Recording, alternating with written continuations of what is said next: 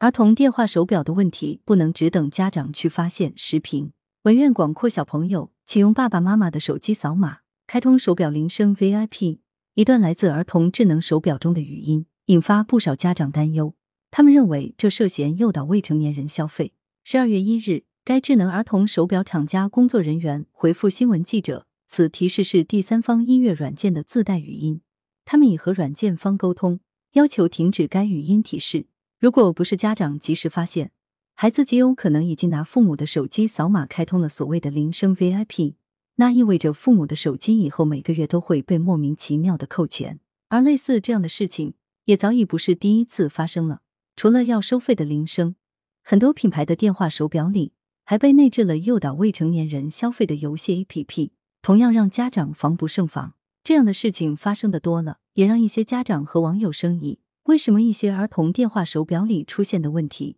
非要等到孩子的父母家长去发现、去曝光，然后才能迎来企业方面的规范和治理呢？尤其是一些不健康的游戏 APP、交友 APP，如果父母家长一时没有发现，任由孩子沉迷其中，就已经不是扣费不扣费的问题，而是会对孩子的身心健康带来严重伤害的问题。每当有类似的问题被曝光，生产和销售儿童电话手表的企业。都会不约而同的把责任推到第三方软件的身上。比如上述新闻中，该智能儿童手表厂家工作人员回复称，该语音提示确实不妥，已和软件方沟通此事，对方表示已停止该语音提示。后期如果该音乐软件不停止该语音提示，我们也会选择下架该软件。而之前，当儿童电话手表的头部企业小天才被曝光电话手表里内置了诱导未成年人消费的游戏 APP 时，也宣称问题出在第三方软件身上，出问题的确实是内置于电话手表内的第三方 APP 上，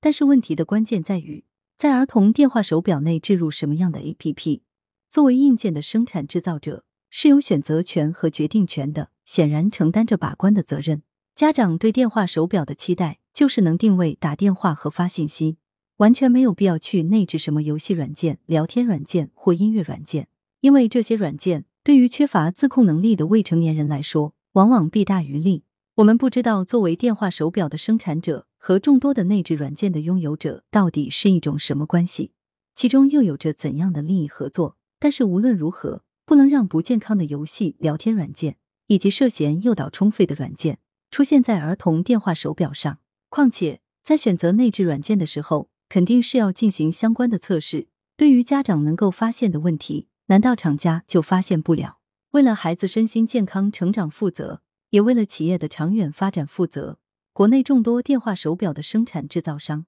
该好好反思这个问题了。来源：羊城晚报羊城派，责编：张琪、王俊杰。